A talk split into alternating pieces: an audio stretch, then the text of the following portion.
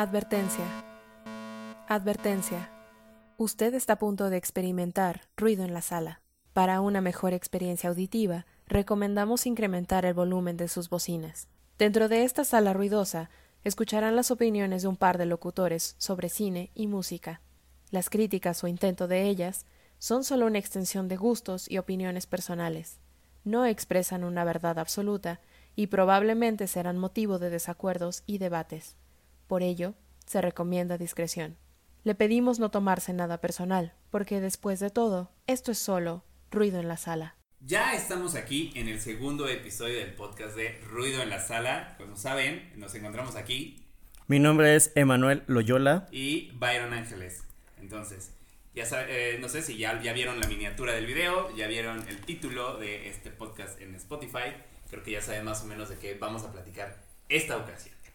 Este segundo podcast, a mí me gusta nombrarlo el 2.1 porque lamentablemente el primer podcast que grabamos para este programa se perdió. Ya nunca lo van a conocer, es como esa realidad alternativa. Es nuestro, se quedó en el, mundo, en el mundo de, Eva, entonces, como ya hemos comentado en el podcast anterior, pues estamos hablando de Dark. Así es. Entonces ya llegamos a la tercera y última temporada y este, este episodio, video, lo que estén viendo, escuchando, no sé en qué, en qué plataforma están, pues era toda una conversación sobre en qué finalizó Dark, cómo acabó esta serie y pues nuestros comentarios generales en cuanto a lo que sucedió y nos presentó esta producción alemana de Netflix. Y creo que, eh, eh, lo voy a decir por los dos tal vez, eh, Dark fue, fue un evento muy esperado esta tercera temporada, fue un evento que iba a marcar de alguna u otra forma el, a, las series, a las producciones en general. así como desde su estreno Dark vino a romper como esquemas de, de la profundidad o la complejidad de las, de las tramas. Creo que este final viene a, a, a mostrar que sí se puede llegar a un final que pueda complacer a la mayor parte del público porque he escuchado opiniones muy favorables, pero al mismo tiempo eh, puede llegar, no a sorprender quizás, algunas cosas sí, algunas cosas no, y otras a dejar claro que la esencia del programa estaba ahí desde el inicio, ¿no? Entonces, pues... Sí, eh, el programa fue bastante fiel a su historia, a sus personajes. Eh, siempre nos presentaron pues todas las paradojas que al final nos vienen a incluso a dar más. sí, a romper otras. pero jamás perdió su esencia, eh, nunca perdió su calidad. Así es. Entonces, no les quiero... No, no queremos como adentrarnos más. Vamos a, vamos a empezar por el principio. Vamos a empezar por el final. El, final es el principio, el principio es el final. Y cuéntame un poquito, Byron, ¿de pues qué va esta tercera temporada de Dark. Te cuento, Manuel, Emanuel. La segunda temporada de Dark nos dejó con eh, Jonas, Jonas, Jonas. Aquí lo vamos a llamar Jonas, se me hace como más fuerte. Más mexa. Más mexa, exacto. Entonces nos dejó a Jonás escapando de el apocalipsis en Vinden con ayuda de una Marta de otra realidad, llamémosla una Marta 1.0. Podríamos llamarla así, no sé, pero bueno, una Marta. Go with the flow. Con una vestimenta muy dark, muy acorde y una máquina ahí medio especial. una, una Quidditch del tiempo. Una a la Quidditch del tiempo, exacto. Un buen nombre. Entonces, resulta que esta tercera temporada arranca. Es una snitch dorada. El Quidditch es el juego. Omitamos. la snitch del tiempo. Exacto. Ese nombre es bueno, el snitch del tiempo. Entonces resulta que Marta aparece con la snitch del tiempo se le aparece a Jonás en medio del apocalipsis después de que Adán, la versión futura de, de Jonás, mata a Marta, mata a, esta, a la Marta de su tiempo. Entonces huye con él, le dice vámonos a, a otra realidad, porque parece que eh, e, ella no es perteneciente a ese tiempo, ella viene de, de, una realidad alterna.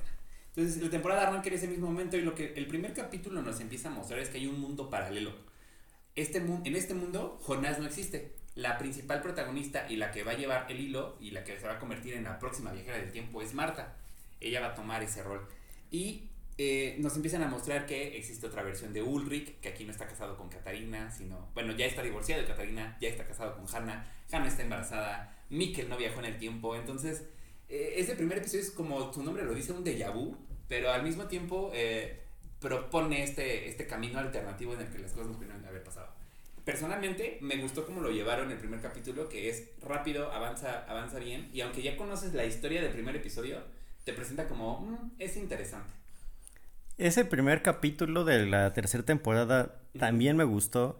Eh, me gusta este upside down, que en realidad no es upside down, es como, left right, así como un espejo izquierda-derecha. Y pues regresamos a este punto de la producción de Dark. Eh, es sumamente detallada y minuciosa, pues este capítulo, porque no solo vemos como un resumen de la primera temporada, sino que estamos viendo una realidad eh, paralela que, está, que está sucediendo al mismo tiempo que lo que estamos viendo en el mundo que ya nos presentaron al principio. Y tenemos esta, este nuevo personaje, esta nueva Marta viajera del tiempo y es.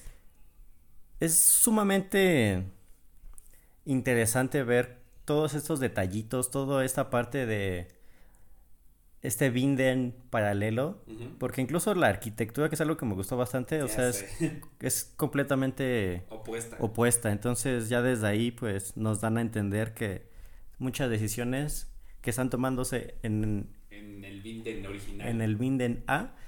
Eh, tiene que ver en el Vinden B y viceversa y pues bueno ya Empezamos, empezamos ahí ya el embrollo y enrollo que es esta tercera temporada. Incógnitas de las temporadas anteriores, esta viene como decirte, ah, quería saberlo todo. Pues no, porque ahora hay un mundo diferente, ¿no?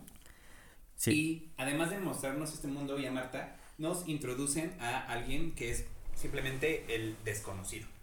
Un hombre que tiene una herida en el labio, es como esta enfermedad que se le conoce como labio leporino y lo interesante de este personaje es que nos lo muestran siendo niño, adulto y anciano al mismo tiempo. O sea, las tres personas se encuentran viajando, eh, ya sea, ahorita lo vamos a platicar, pero ya sea entre tiempos o entre realidades. Y al parecer está como obteniendo objetos, así cometiendo crímenes por ahí, pero su objetivo al inicio no es como muy claro. Solo anda como ahí, eh, pues yo ando aquí paseándome. Sí, ese personaje, la verdad, al principio. Yo esperaba mucho de él. Yo sigo esperando mucho de él. ya te quedaste. Ya sé que no, no va a haber más. No va a pasar. Pero ese personaje fue uno de mis favoritos en esta nueva temporada. Es un personaje muy interesante que en unos minutos hablaremos más de él. Pero, pues bueno, ya hablamos un poquito del primer capítulo, este de Déjà Vu, pero a ver, ¿qué pues, más sucede en pues esta en esta nueva este, temporada. Jonás pues se queda ahí en este mundo. Obviamente conoce a la Marta habitante de este mundo, a la Marta de, que está en esta temporada, que es el 2019 que él ya conoce. Pero pues se entera que aquí el evento que cuando van a las cuevas, con, cuando él va a las cuevas y Mikkel se pierde, eso aquí no sucede, ¿no? Aquí lo que pasa es que Marta, el grupo de amigos que es Magnus, Francisca y... Eh, bueno, se me fue el pedo, me distraje contigo. Marta, Jonás. Jonás aquí en este mundo descubre que el evento que hace que Mikkel se pierde en realidad no ocurre. Lo que pasa aquí es que Marta, Francisca, Magnus y Bartosz y ahora un, un, un personaje más que se hace llamar Killian Ovendorf, que es hermano de Eric, uno de los chavos que se pierden en la temporada, en la primera temporada en el mundo de Vinden, que Jonás conoce, entran al búnker asustados por, ya saben, las luces parpadeando y los ruidos en el bosque que vimos en el primer episodio igual en la primera temporada y terminan metiéndose al búnker. Ahí a ellos se les abre el portal, como le pasó a Tronte, eh, perdón, a Peter en a Peter, Y ellos son, aquí encuentran igual el cuerpo de Max. Ellos, aquí no lo encuentra Peter, lo encuentran ellos y Mikkel no se pierde porque Mikkel ni siquiera va a, a, la exploración. Entonces, pues Jonás termina yendo a la casa, donde a, su casa, a la que se supone en, nosotros conocemos su casa, pero que en esta realidad la habita la familia eh, Nielsen. Y ve que Mikkel sí está ahí dormido y se le aparece una mujer anciana que se hace llamar Eva. Eva. Una mujer con un flequillo y un corte moderno, pero, pero ya... De Lord Farquhar. Sí, no, es como extraño. Y desde, desde ahí notamos que esta versión de, de, esta anciana es Marta, pero pues anciana. Así como conocimos a Adán, que es Jonás quemado y pasita y, y, ya, ya viejillo, pues Eva es Marta en su versión más adulta posible. Entonces, pues se lo lleva y le dice así, también le explica lo mismo de tenemos que acabar con el apocalipsis. Aquí siento que el apocalipsis va perdiendo un poquito de importancia. Siento que en la segunda temporada sí era como de, güey, tenemos que detenerlo. O sea, era el tic-tac, el, el conteo, estamos a tantos días, a tantas horas, a tantos minutos. Y esta vez siento que ya fue como de, a cada momento, digo, no vamos a ir platicando, pero a cada momento nos repetían, tenemos que detener el apocalipsis. Ya lo sabemos, pero se lo explicaban a tantos personajes que era como de, o sea, ya deberían obviarlo, nosotros ya lo sabemos. Entonces como espectador me hizo sentir como de, ya avancemos a otra cosa. Sí, mmm, ¿cómo decirlo? Esta tercera temporada, aparte de que ya es el momento en el que deben de cerrar todo lo que nos plantean en las primeras dos temporadas, sí notamos en unas partes que o van muy rápido o van muy lento o, van muy lento, o están, o están repitiendo mucho, muchas cosas que ya sabemos.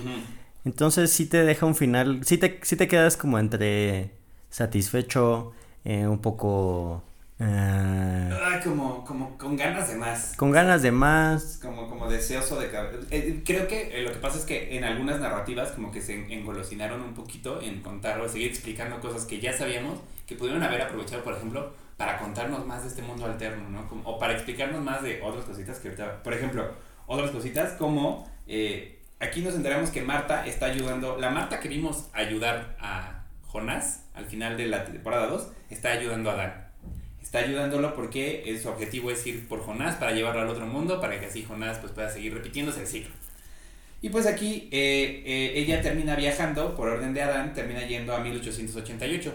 Y ahí es cuando encontramos a, este, a los sobrevivientes, ¿no? El primer grupo de sobrevivientes que sabemos es Jonás adulto, que se escapa con las versiones adolescentes de Bartosz, Francisca y Magnus. Magnus. Se los lleva y aquí descubrimos que terminan en 1888 y entonces se cumple una de las primeras teorías que Emanuel propuso en el episodio anterior, que fue vamos a viajar aún más, a un 33 años más al pasado.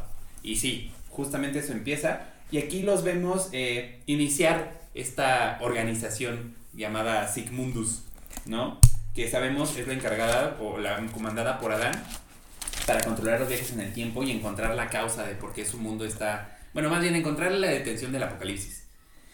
Y aquí lo que descubrimos es que, pues sí, Jonás está como trabajando en ello, pero le falta una cosita, le falta un detallito, que eh, es el elemento que utiliza Eva, o Marta, perdón, Marta joven, esta Marta viajera del tiempo, que utiliza para la snitch eh, de, del tiempo. Entonces le entrega el elemento y es como Jonás puede empezar a hacer hacer, hacer este, experimentos más. Creo que aquí eh, descubrimos que Sigmundus, eh, Bartosz le explica a, Marta que Sigmundus ya existía de alguna manera. Porque ellos están viviendo, este grupo de sobrevivientes está viviendo en la casa de los Tannhaus. De los, el, el, relojero. Ajá, la familia, la antigua familia del relojero, ¿no? O sea, estamos años, ¿cuántos estamos? A noventa y tantos años antes, ¿no? De que el relojero viva. Entonces, eh, sí explican que ya Sigmundus de alguna forma tenía cimientos, pero híjole, creo que no abarcan lo suficiente como para explicarte de dónde viene toda esa organización. Algo que yo esperaba mucho en esa temporada es que todas las a lo largo de la serie tenemos ciertos eh, artículos, eh, ciertas objetos, ciertos objetos muy específicos a los cuales en ciertas y en muchas ocasiones pues tenemos un zoom completo, ¿no? Tenemos como el detalle de... En primera... En primer plano de estos objetos. Eh, recordemos, por ejemplo, la, medalla. El, reloj de Charlotte. El reloj de Charlotte, la, pistola de Jonás. Y, un, y un, objeto en el que siento que hacen mucho énfasis y yo, estaba esperando eh, pues un poquito una explicación de dónde viene esto, o sea, ahora sí que el origen de este objeto y es la foto de Sigmundos, donde están pues ahora sí que los fundadores, ¿no? Los, los pioneros de, este, de esta, organización. y pues yo esperaba mínimo pues como alguna escena donde se tomaban la foto, donde nos explicaran pues quién, quién era quién, ¿no? Porque sí vemos la foto en las primeras temporadas y pues podemos notar ahí algunos, algunos conocidos. Pero a mí la verdad sí me hubiera gustado mucho pues que nos dieran un capítulo o un, un muy buen cacho de, tiempo de cómo es que se creó Sigmundus, cómo es que Ya sé. Bartosz, Magnus y Francisca se unen al proyecto porque ¿Cómo terminan siendo tan creyentes? no? porque pues sí nos dan esta gui- eh, guiños de que van a seguir a Jonás porque ya conocen los viajes, pero nunca entendemos el por qué son como De plano tan... porque sí tenemos eh, en la primera temporada pues este grupo de amigos que van al pa- que van al lago y son como muy unidos, pero ya al momento de crear una organización que se dedica a viajar en el tiempo y en este caso eh, detener el apocalipsis, pues no me lo dejan muy en claro y Sí, sí, no, no, no. si- no siento pues esta sensación de lo que es Sigmundus. de realidad de- detrás de esto. Sí, se queda como muy ambiguo como esa tu... Pues es, es como que te dicen, esto es, ya existía, ellos lo continuaron y pues así va a ser. Ya solo se quedan en eso y no ahondan más. Digamos, repeti- repito, es como ese deseo de avanzar en la trama y de continuar con otros eventos que ellos creen más importantes como los protagonistas, que son Jonas y Marta, y dejan de lado estas historias secundarias. Creo que eso faltó, creo que eso es un error que pudieron haber explotado más, pero pues tenemos que quedarnos con ello, ¿no? Entonces, bueno, pues ya, Sigmundus eh, es ayudado por Marta para poder empezar a crear la máquina del tiempo, pero al mismo tiempo ella aprovecha esta ocasión para escaparse, ¿no? Se escapa y vemos que llega con Adán, entonces aquí vienen de los primeros misterios, ¿no? Esta, Marta que está ayudando a Jonás a viajar en el tiempo y entre eh, universos, está ayudando a Adán de alguna manera. ¿Por qué? Aún no sabemos. Ella solo le dice que ya cumplió su parte, pues que ahora él tiene que cumplirla. Jonás, por su parte, pues se va con Eva y Eva se lo lleva a, a la, a- a la sede de su organización, porque Eva también tiene la suya, obviamente. Y esta se hace llamar Erit Lux. Hágase la luz. Hágase la luz, tal cual. Porque ella, ella insiste en que ella, este, este es el lado, así como en Star Wars, ella es el lado luminoso del tiempo y, y Adán es el lado oscuro del tiempo. Eh, sí, bueno, aquí nos presentan como los Jedi y los Sith. Ajá. Y al principio yo sí le creí a Eva. Sí. Yo sí dije, ok, ella sí es Buena. eh, ella sí es buena, ella sí nos va a llevar por el camino de, Del- del bien y, y al final igual vamos descubriendo. vamos que- descubriendo que pues niénguele que no, que también es una mujer que solo está buscando su beneficio. su propio beneficio, pero bueno. Aquí le dice a Jonás pues que lo mismo, que hay que evitar el apocalipsis si quiere salvar a Marta, si quiere salvar su mundo y si quiere salvar a todos. Entonces, eh, continuamos con los sobrevivientes. Jonás se queda ahí un ratito con ella, explicándole todo el mundo, el, el- perdón, todo el, bueno sí, eh, cómo están conectados estos mundos, ¿no? Porque le dice que es todo a través de un nudo, un nudo que une ambos mundos. Y aquí eh, nos muestran un, un- un árbol genealógico del mundo A y del mundo B, el mundo de Jonás, el mundo de Marta, en el que ya podemos empezar a ver ciertos spoilers sin quererlo. Entonces, eh, híjole, creo que está muy interesante. O sea, me gusta la manera en cómo lo presentaron, pero igual siento que al final pudieron haberse ahorrado un poquito de estos detalles sobre Eva y irnos directo a más, a más cosas más profundas.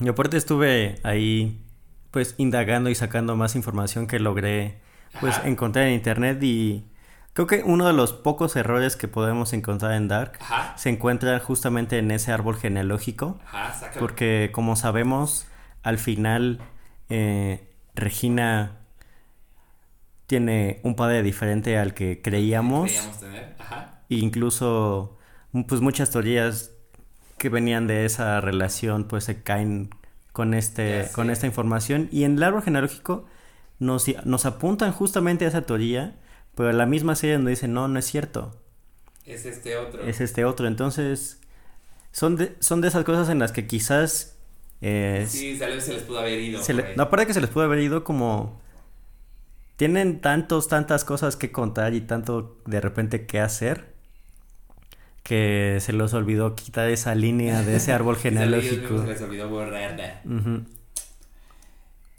Quizás sí, quizás sí. eh, sabemos que son muy meticulosos, pero al final, pues sí, puede haber detallitos, ¿no?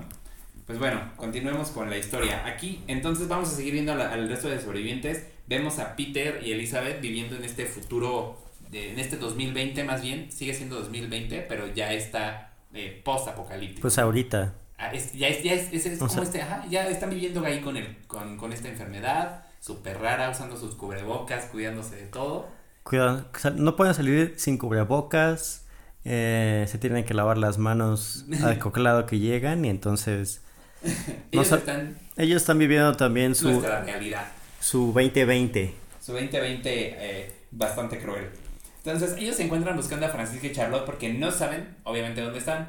Aquí nos muestran que Francisca, obviamente, está la versión adolescente, que es la que ellos buscan, está en el 80, 1888. Y Charlotte, que la dejamos al final de la temporada abriendo, viendo el portal que se abre ahí en la planta nuclear en Binden en el 2019, tocar la mano, perdón, tocar la mano de, de Elizabeth, su hija, madre y círculo infinito entre ellas. Entonces descubrimos que Charlotte pues anda en, en, este futuro, todavía más alejada, en el 2054. Entonces la vemos ahí por ahí con Francisca. Entonces llega un momento en el que esta relación, la verdad, de Peter y Elizabeth me gustó mucho. Creo que también debieron haberla explorada, explorado mucho más, porque igualmente aquí aparece la versión joven de Noah, que Noah, sabemos, en un futuro se va a enamorar con Elizabeth y, y pues de, este, de esta relación va a nacer eh, Charlotte. Charlotte. Pero la verdad es que también, vuelvo a repetir, estas historias se quedaron cortas. Sí, sí las desarrollaron un poquito en, en capítulos este, siguientes, pero la verdad solo introducen como lo necesario para saber a dónde va a acabar pero no exploran como de dónde nació su relación realmente, qué pasó para que Elizabeth se enamorara tanto de Noah, para que lo quisiera tanto. Sí, eso, eso de reconocer que también me hubiera gustado más, conocer más esta historia pues de amores entre Noah y Elizabeth, porque vemos en muchas partes de esta temporada que en realidad Noah sí está buscando la seguridad y que esté Elizabeth bien. Y entonces nunca podemos, pues, ver cómo crece esta relación, o Cómo, cómo, cómo pueden tener como este vínculo tan cercano cuando todo su mundo, pues... Está destruyendo. está destruido. Pues así, eh, ese es de las tramas que nos quedaron como por explorar, pero hay, hay otros sobrevivientes, entre ellos también encontramos, encontramos a Hannah. Hannah sabemos que se va, se fue a algún tiempo, eh, terminó yendo a los años 50, que anda ahí con Egon Tiedemann. Y otra que nos queda perdida por ahí es eh, Katrina, Katarina, perdón, Katarina, la, la esposa de Ulrich, la, la, la, matriarca de la familia Nielsen. Y aquí descubrimos que ella terminó en los años 1987. 1986-1987.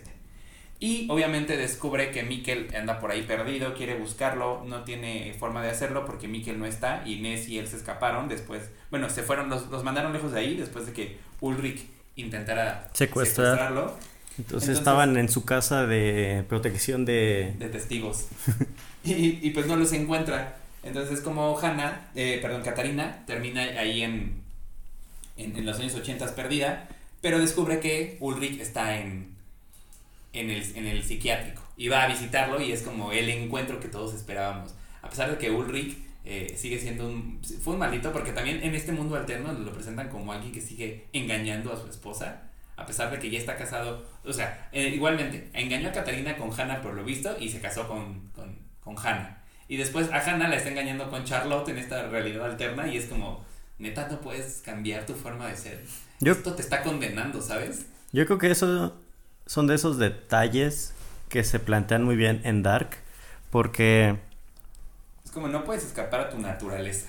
No puedes escapar a tu naturaleza y a pesar de que el tiempo puede que sea tu enemigo, no importa em, en qué mundo te encuentres. Algunas cosas van a repetirse.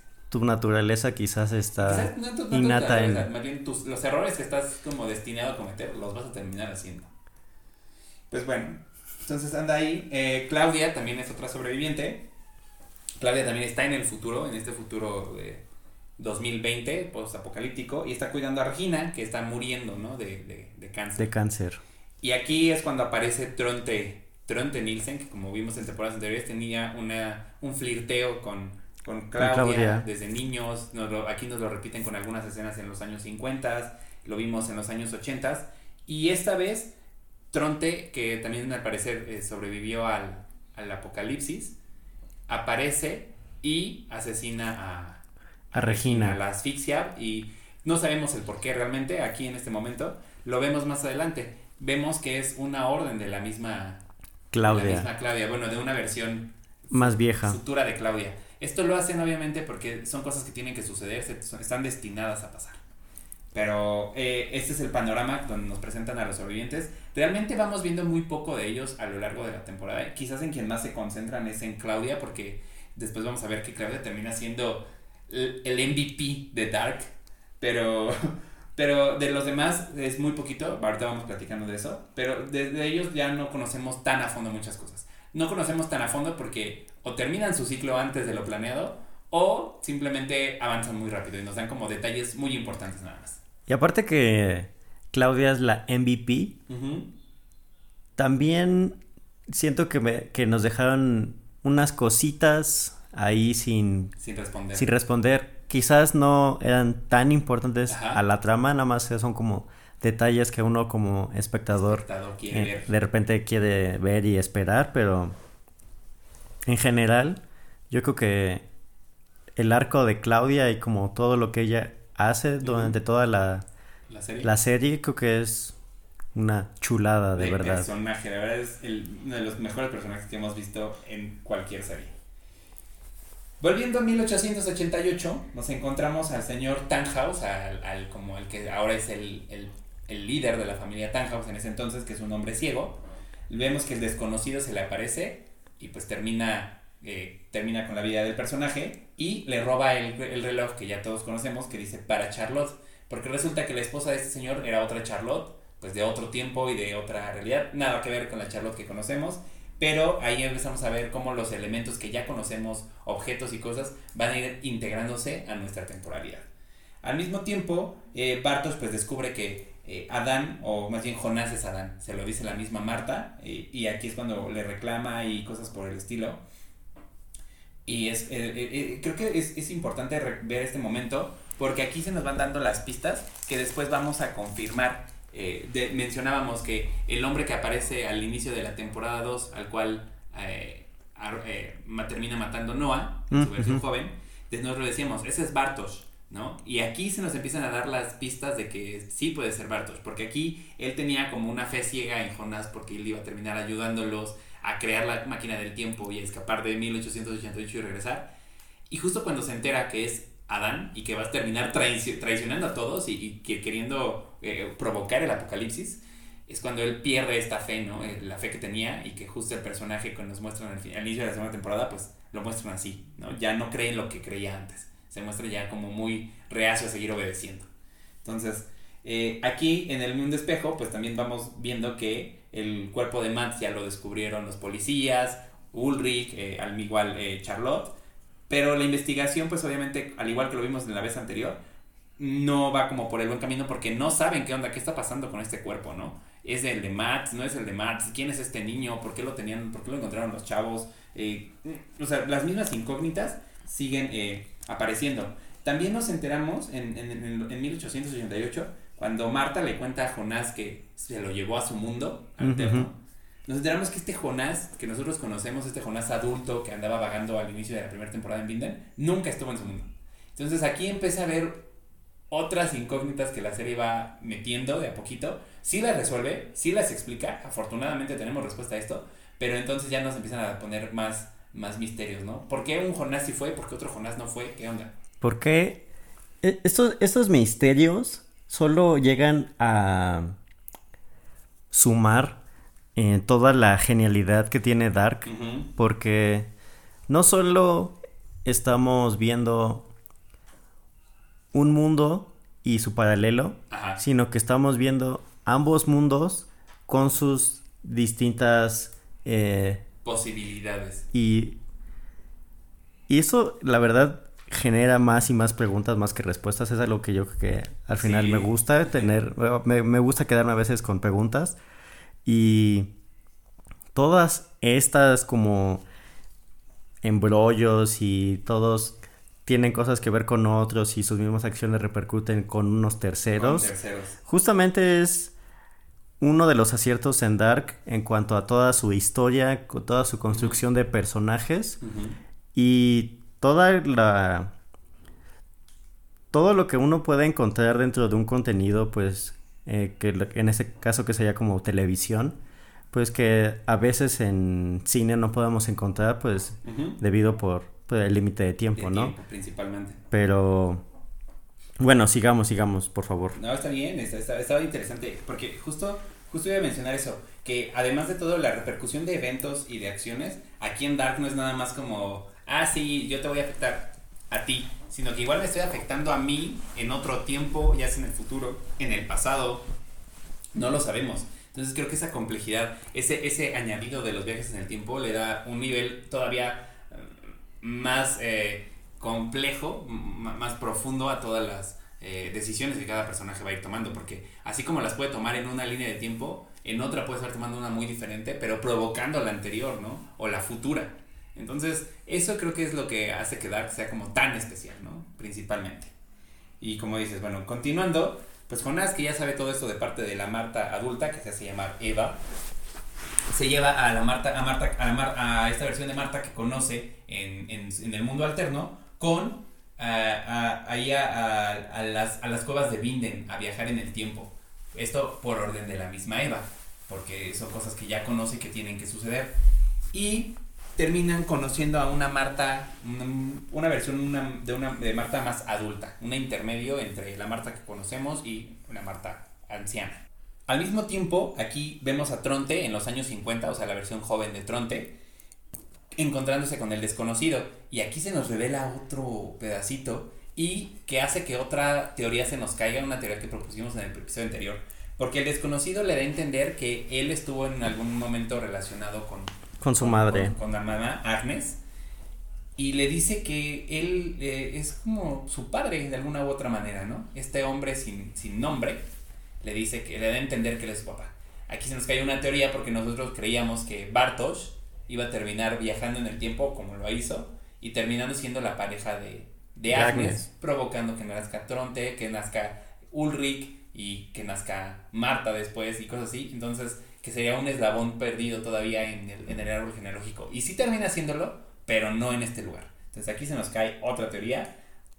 Eh, perdón, Bartosz no es el papá de Tronte, es el desconocido, pero ¿quién es el desconocido? Todavía no tenemos pistas en este momento. Todavía no tenemos pistas de quién es este hombre con eh, labio leporino. Pero, pero, ¿sabes? Creo que ya, ya a pesar de que no teníamos muchas pistas, ya podías empezar a vislumbrar como de, a, dónde iba a ir a dar este personaje. Eh, no sé, yo tenía... Estoy, estoy, de acuerdo con eso, pero regresando nada más un microsegundo a Agnes, es uno de esos personajes que igual siento ah, que me quedaron a deber, porque yo estaba esperando pues conocer más sobre ella porque independientemente de que ya podamos eh, decir quién fue su pareja y de dónde nace Tronte, eh, sí me ha gustado ver más también cómo es que ella llega al punto de traicionar a su propio hermano, eh, cómo es que juega en este... ¿Qué papel juega? ¿Qué papel juega en Sigmundus? Porque está un tiempo con Claudia, está un tiempo con Adán.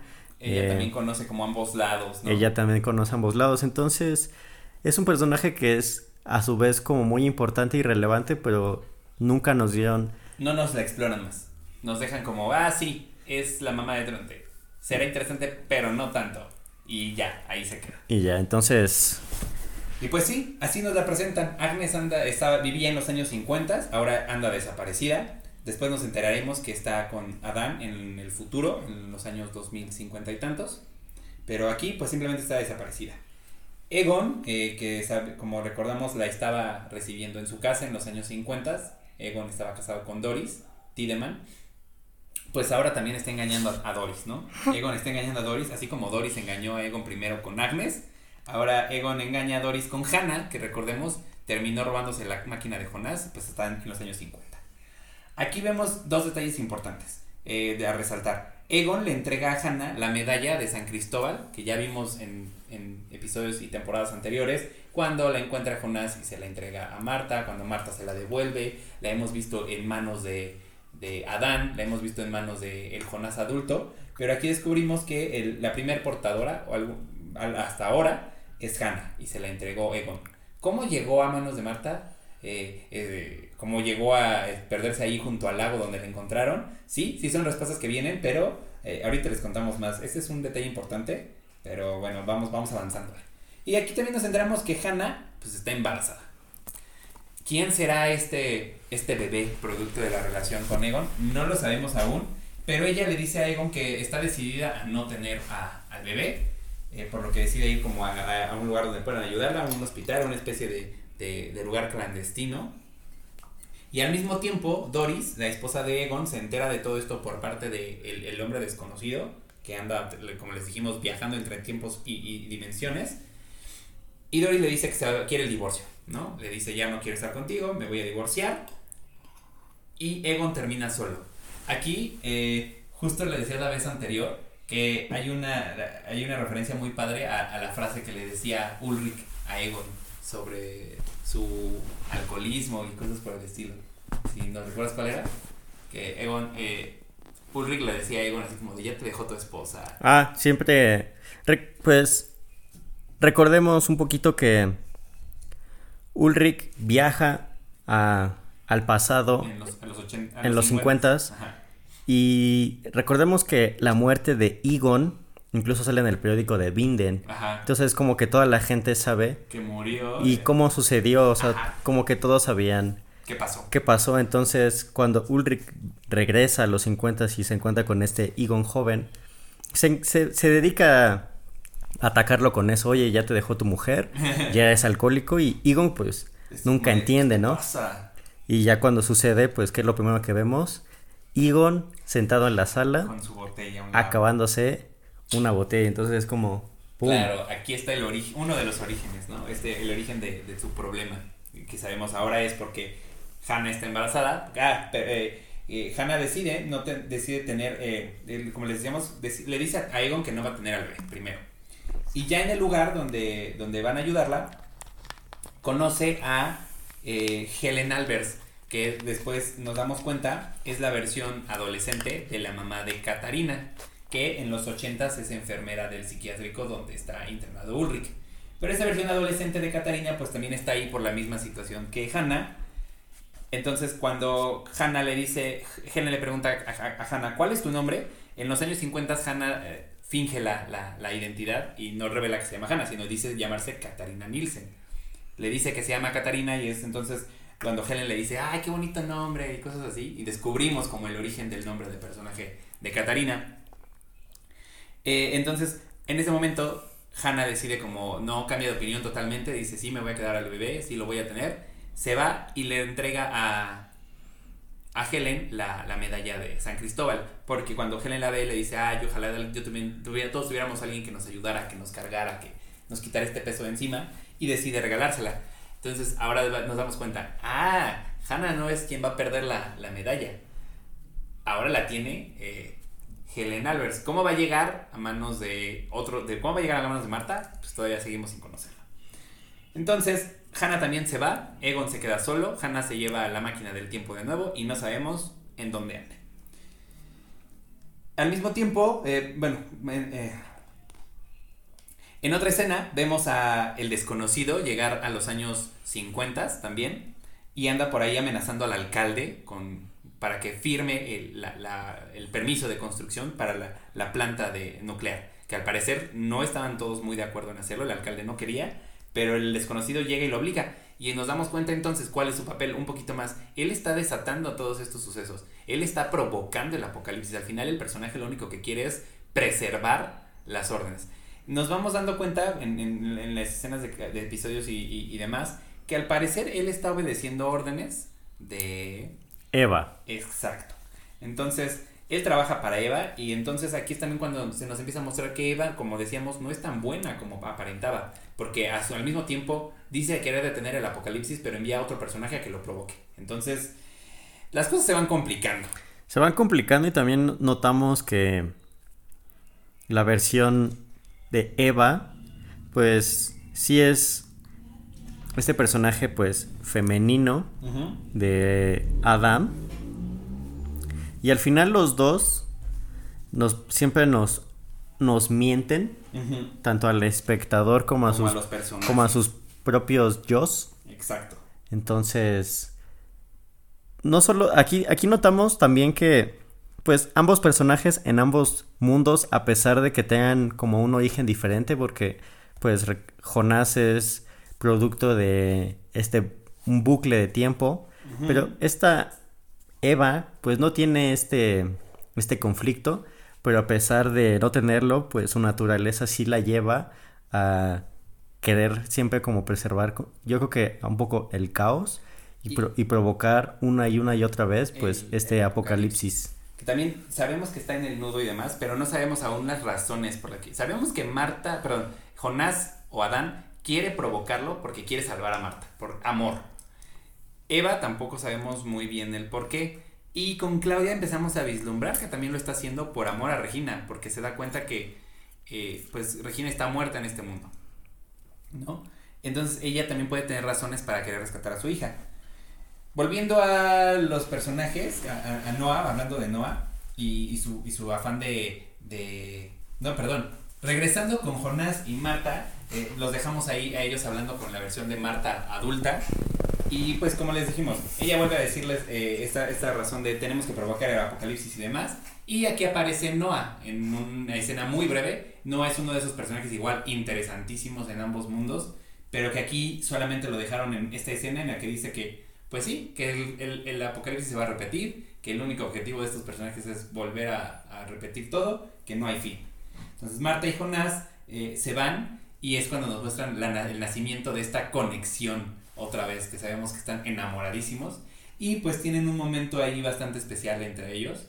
Y nos enteramos, eh, bueno, recordemos, es Jonás y la versión de Marta 2.0, la versión que conoció en el mundo alterno, que no tenía ni idea de que, quién era él.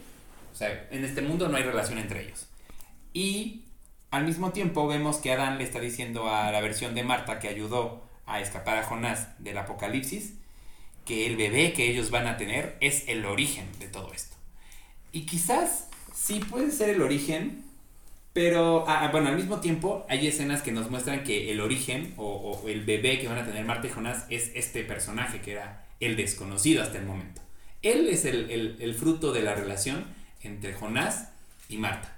Pero creo que a pesar de que sí, él es el origen y demás, no nos lo muestran, o sea, no nos muestran la interacción que él va a tener con otros personajes para poder decir, claro, él va a hacer que nazcan estos otros personajes o él se va a relacionar con estos otros y quizás se quedaron un poco cortos. Quizás eh, en lugar de, seguir repitiéndonos, eh, no sé, siento que ya nos habían dado a entender que Jonás, el que él existiera o que Mikkel se perdiera, podrían ser unos posibles orígenes.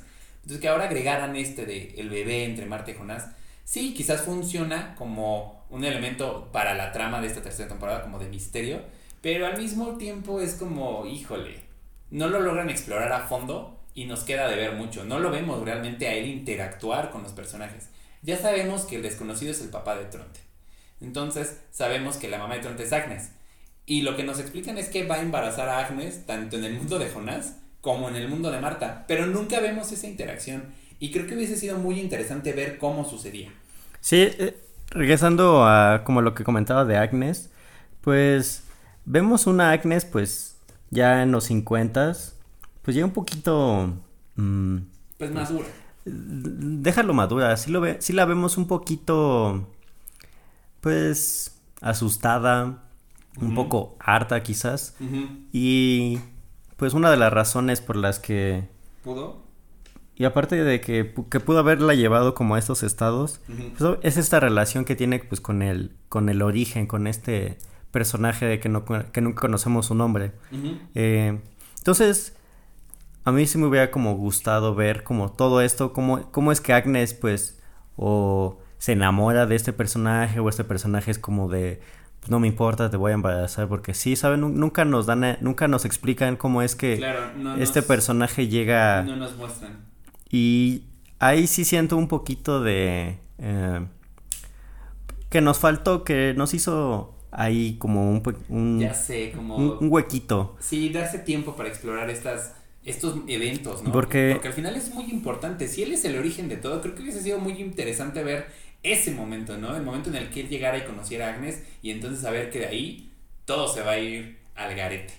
Sí, porque eh, este personaje aparte que es de los pues más interesantes y los que y del que menos sabemos, eh, pues una por la que nosotros creemos que eh, anda eh, al mismo tiempo con sus eh, tres versiones. Con sus tres versiones es que de esa manera sus tres versiones están haciendo el, su mismo presente en ese momento y no hay como una manera en que el viejo haga algo diferente para que cambiar. para cambiarlo. O sea, el hecho de que estén los tres al mismo tiempo están creando en ese momento un presente pues que no tiene que no, es- no tiene, no tiene alteraciones posibles por sus otras versiones. Porque como los tres están en el mismo lugar, en el mismo tiempo, ninguno puede alterar nada. ¿no? Ninguna de estas tres versiones puede alterar nada en absoluto.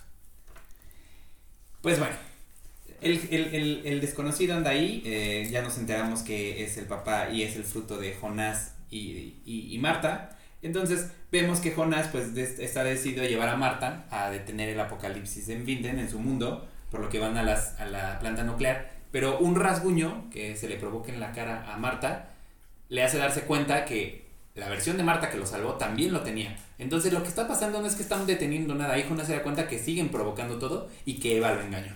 Entonces van a, su, van a, su- a la sede de su organización, van a, a reclamarle y sí, están ahí Eva o la versión anciana de Marta, aparece una versión madura de Marta que ya habíamos conocido y aparece otra Marta. Es ya eh, lo que decíamos, es como el meme de Spider-Man de, ay, es- soy yo, se señalan los martos ahí. Entonces, esta versión de Marta lo diferente es que tiene una herida en la cara, que desconocemos dónde viene. Solamente alcanza a decirle a la otra Marta joven, lo siento, y le eh, hiere a, a Jonás. Con, con un arma, y pues Jonás termina perdiendo la vida ahí. Entonces, eh, no sabemos muy bien qué está sucediendo, porque si vemos morir a Jonás, porque el, Jonás, el otro Jonás adulto y Noah siguen vivos, y entonces, ¡boom! Viene otra sorpresa, porque con la versión del futuro de Claudia en el, en el 2020, en este futuro postapocalíptico, la vemos interactuar con la partícula de Dios de ese momento, con una partícula de Dios todavía muy, muy este, verde, muy, muy inmadura y pequeñita, y entonces se le aparece un Jonás. Y es como, wait, wait a second, ¿qué está sucediendo aquí? ¿Por qué hay dos Jonás? Y entonces es cuando Eva, Eva, eh, la versión de Eva le explica a la, versión joven de Marta que estos dos mundos tienen un, un- un- un- eh, avance cíclico en sus mundos, cada uno. Pero hay un punto donde ambos se cruzan. Ese punto es el nudo, ¿no? El, el- el- el- nudo que tienen que deshacer de- de- en ambos mundos. Y resulta que la escena que vemos, eh, lo que decía hace rato Emanuel sobre las posibilidades, la escena que vemos al final de la segunda temporada cuando Jonás es rescatado por Marta es solo una de dos posibilidades. En una, sí, aparece Marta y lo rescata con la snitch del tiempo. En otra, puede que Marta nunca llegue y entonces Jonás tenga que eh, esconderse en el sótano de la casa y es como sobrevive al apocalipsis y como puede llegar con Claudia. Entonces nos dice Eva que estas dos posibilidades están coexistiendo al mismo tiempo en, amba- en, en- en el en ambos mundos. O sea, todas las dos posibilidades son, las dos, las dos, los dos caminos son posibles y están sucediendo al mismo tiempo. O sea, están pasando. Y entonces vemos pues lo que hablábamos hace rato es que aparte de que están viviendo dos mundos paralelos, tanto el mundo A como el mundo B, B. o sea, el mundo de Adán como el mundo de Eva. Eva, están eh, existiendo al mismo tiempo dos posibilidades de, lo, Cada mundo. de cada mundo. Entonces estamos viendo Claro, porque dos, yo creo que incluso estamos viendo en un punto como hasta tres Jonás, tres Martas. Estamos viendo demasiados Jonás y demasiados Martas, ese es el punto. Eh, Aquí ya es como, como le decíamos, ya son de- de demasiados Jonas eh, y señalamos entre ellos demasiadas Martas diciendo, ah, tú también eres Marta. Ya llega un punto, debo confesar que hubo un punto cuando aparecen estas dos Martas, eh, Marta con la cara herida y Marta con Jonás, que sí me confundí y tuve que como que, wait, a ver, vamos a, esperar, vamos a revisar y sí tuve que como que regresar un poquito en los episodios y decir, ah, claro, son estas dos Martas, pero sí, llega un momento en que ya son muchas versiones del mismo personaje y creo que hasta ellos se confunden. Pues bueno, Jonas aparece con Claudia y le dice que tienen que activar la máquina del tiempo en algún momento. En el 2020 eh, vemos que Peter y Elizabeth están, eh, siguen, siguen buscando a Claudia, ah, perdón, a Francisca y a Charlotte, pero Elizabeth le dice que ya está harta. Se escapa, regresa a la casita donde viven, que resulta ser el- la casita rodante de Bernadette, eh, la, la- la mujer con la que engañaba Peter a Charlotte en el 2020, que era hermana de Waller. Y entonces, eh, pues Elizabeth termina ahí encontrándose con un hombre que les está robando cosas, Peter regresa para encontrarse con ella y lo único que encuentra es el, el, cierre de su ciclo, ¿no? El tipo termina deshaciéndose de él, lo termina hiriendo y Elizabeth pues tiene que hacerse fuerte y terminar con la vida de este otro personaje y es con lo que logra eh, huir de ahí y encontrarse con Noah, que es el momento en el que empezamos a ver como la relación entre ellos dos. Eh, al mismo tiempo, Alexander le revela a Bartosz, aquí viene otra teoría que se nos cae, porque ya sabemos que el desconocido es el hijo de Marta y Jonas. Pero en el capítulo anterior nosotros decíamos que Alexander Nival, que era el... Boris Nival. Perdón, Boris Nival, que es Alexander Tiedemann ahora, eh, era el personaje que iba a resultar siendo el hijo de... Eh, el hijo de Marta y Jonás, por la combinación de apellidos Nielsen y Campbell, entonces Nival era como, ah, él puede ser, pero resulta que no. Él realmente solo es un personaje peón de todo. Un personaje peón de todo que apareció en el peor momento, en el lugar eh, menos esperado y se metió pues en todo este, rollo, que... De, líneas genealógicas. Porque al final pues eh, al final final vemos que él sí no pertenece a todos este a todo este, este nudo. Y esto, se lo revela y le dice a, a Bartosz que pues él es un es un, un, hombre llamado Boris, Boris Nival, que escapó de un lugar donde cometió un crimen y pues que tomó la identidad de alguien más. Nuestro Armando Archundia le, le... revela a su hijo que no es Skinner. Entonces, pues sí, eh, realmente su línea se termina ahí, no hay más misterio alrededor, el gran misterio que pensábamos que se iba a convertir su identidad se revela en dos segundos y es de nuevo ese error, ¿no? Como ya nos habían creado tanta expectativa por estos personajes, por estas líneas, y aquí es como, nos la dejan como a medias, como que nos la resuelven muy rápido. Obviamente es por cuestiones de tiempo, también debemos entender que el, el, apocalipsis del mundo de Marta está a días de suceder, en realidad ya estamos viendo el día del apocalipsis del mundo de Marta, cuando en el mundo de Jonás sucedió en meses, en el mundo de, de, Marta ocurre en días. Entonces, Marta tiene que entender todo este proceso de viajes en el tiempo en un, en un lapso menor al que lo hace eh, Jonás. Y obviamente nosotros también tenemos que ver que ya no son dos temporadas para explorarlo, ¿no? Son solo unos cuantos capítulos. Entonces, eh, creo que eso es uno de los errores que tal vez se pudieran haber cometido. Y aparte, me, me, gusta, como dijimos al principio, el primer capítulo donde nos eh, nos muestran más de este mundo espejo, pero igual hay personajes en el mundo espejo de, los cuales no entendemos bien, igual sus motivos.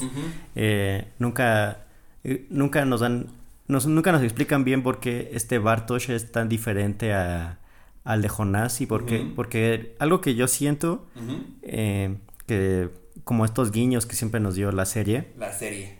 Es que Francisca cuando están en la escuela habla de un habla, habla de los agujeros negros y la persona que está hablando de este tema en, e, este, mundo, en este mundo es Bartosz. Entonces es como de entonces Bartosz en este mundo quién es, o sea, cuál es su, su papel, en, Somos la Luz, en, en esta nueva religión que crea Eva. Entonces, sí nos muestran en este mundo paralelo, nos dan una pincelada bastante... Muy superficial. Pero que nos llevan a, que sí nos explican y nos, nos hacen entender cómo es que funciona ese mundo, pero tampoco ahondan, ahondan tanto y sí queda muy, muy por arriba porque incluso algo que yo también esperaba en esta temporada con la creación de Sigmundos, que sí medio lo vemos, es cómo es que tienen su cuartel, ¿sabes? Como esta iglesia que funciona también como máquina del tiempo, como hasta abajo en, unas minas. Entonces, y realmente solo queda como, ah, ya existía. y aparte de que ya existía, también no nos explican cómo es que Eva llega como a todo este proceso, porque pues Jonás vemos que tiene la ayuda de, pues del mismo, o sea, como la misma Claudia, pero en ese otro mundo, pues nunca nos explican bien, bien cómo es que... Eva llegó al cómo es que, y, aparte también cómo es que Eva se convierte en Eva. Claro. Tampoco queda como claro. Es, de nuevo como esas eh, historias que quizás ya no decidieron abordar por, por avanzar en las demás, pero que pudo haber sido muy interesante de ver. Y continuando con historias interesantes, a Catarina la dejamos en el 87 eh, con... Eh, Buscando a su hijo, a Mikkel, porque recordemos que la...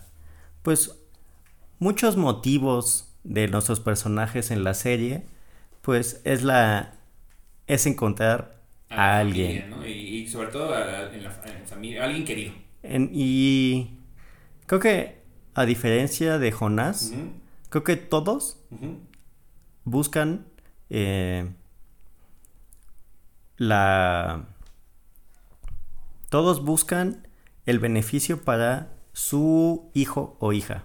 Y Jonás lo busca para sí mismo. Y Jonás es el único que aparte que lo busca para sí mismo, eh, el que no se da cuenta de también a veces cómo funciona los, juego. el juego.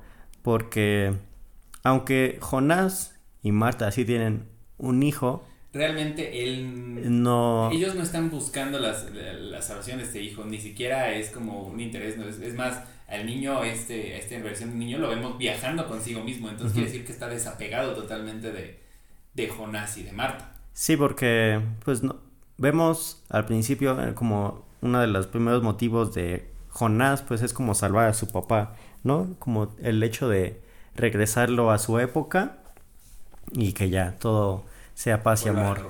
Pero Ulrich llega al pasado buscando a su hijo, Katarina llega al pasado buscando, a, su hijo. Y a su hijo. Eh, Noah está en este mundo, bueno, en esta organización porque quiere salvar a su hija.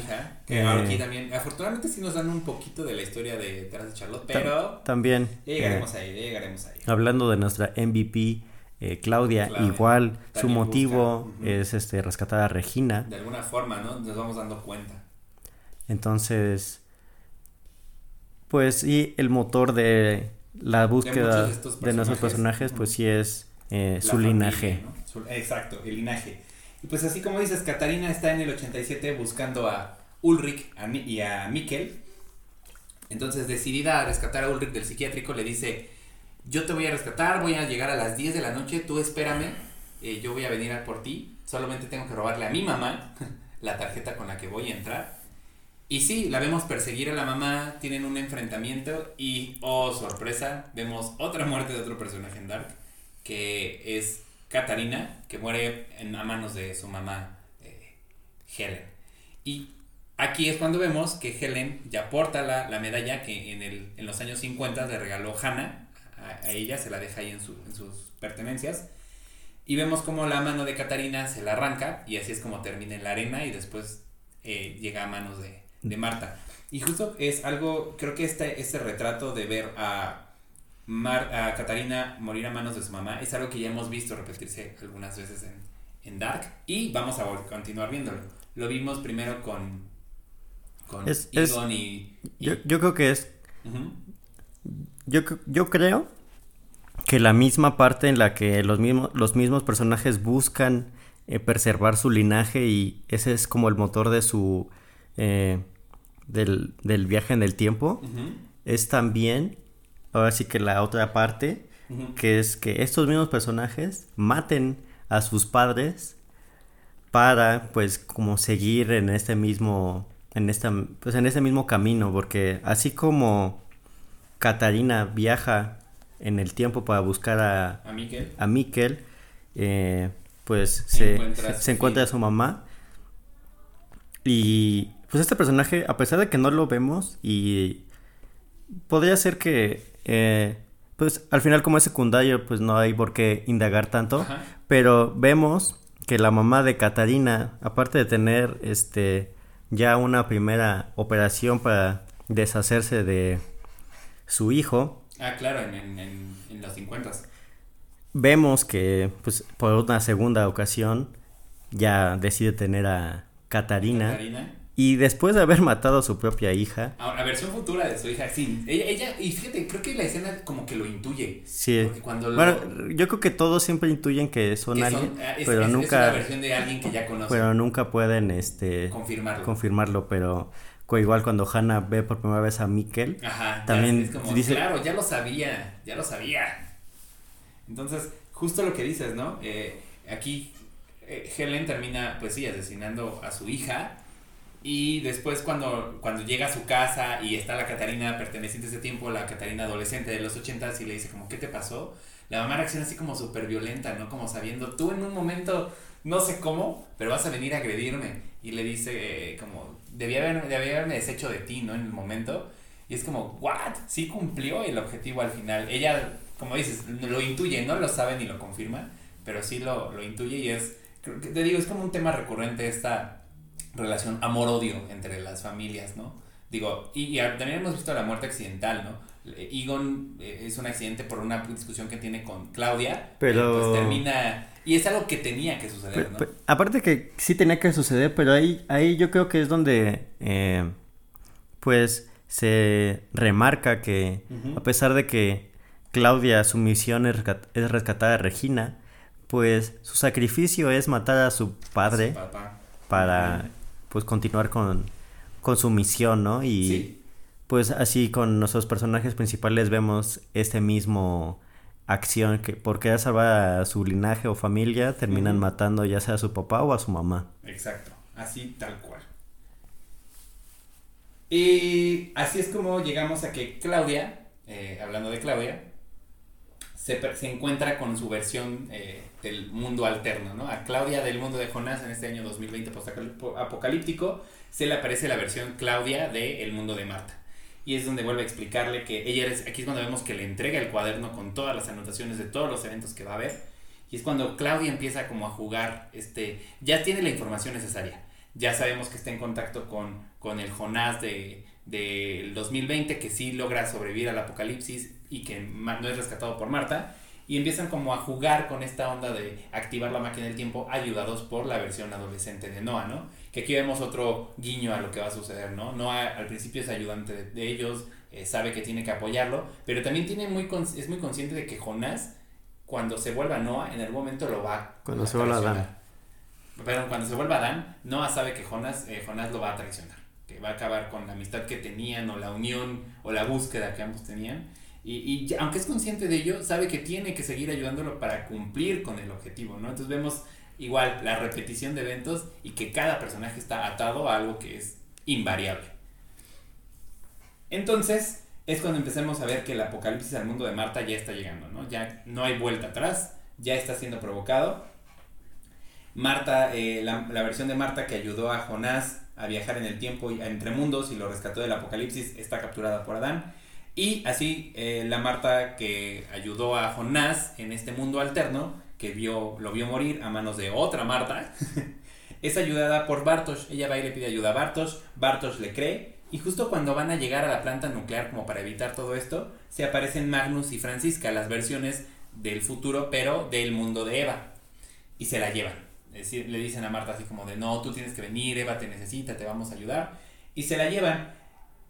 Es entonces cuando nos damos cuenta que esta versión de Marta, de, que está buscando y entendiendo los viajes en el tiempo, es solo una versión mm, unos minutos o unos días adelante de, de la versión de Marta que vio morir a Jonás. Que realmente son la misma versión, pero con muy poco tiempo de diferencia. Porque cuando llega con Eva, Eva le dice que tiene que cumplir con lo que tiene que hacer, le hace la herida en la cara que vimos en la otra Marta y termina disparándole a...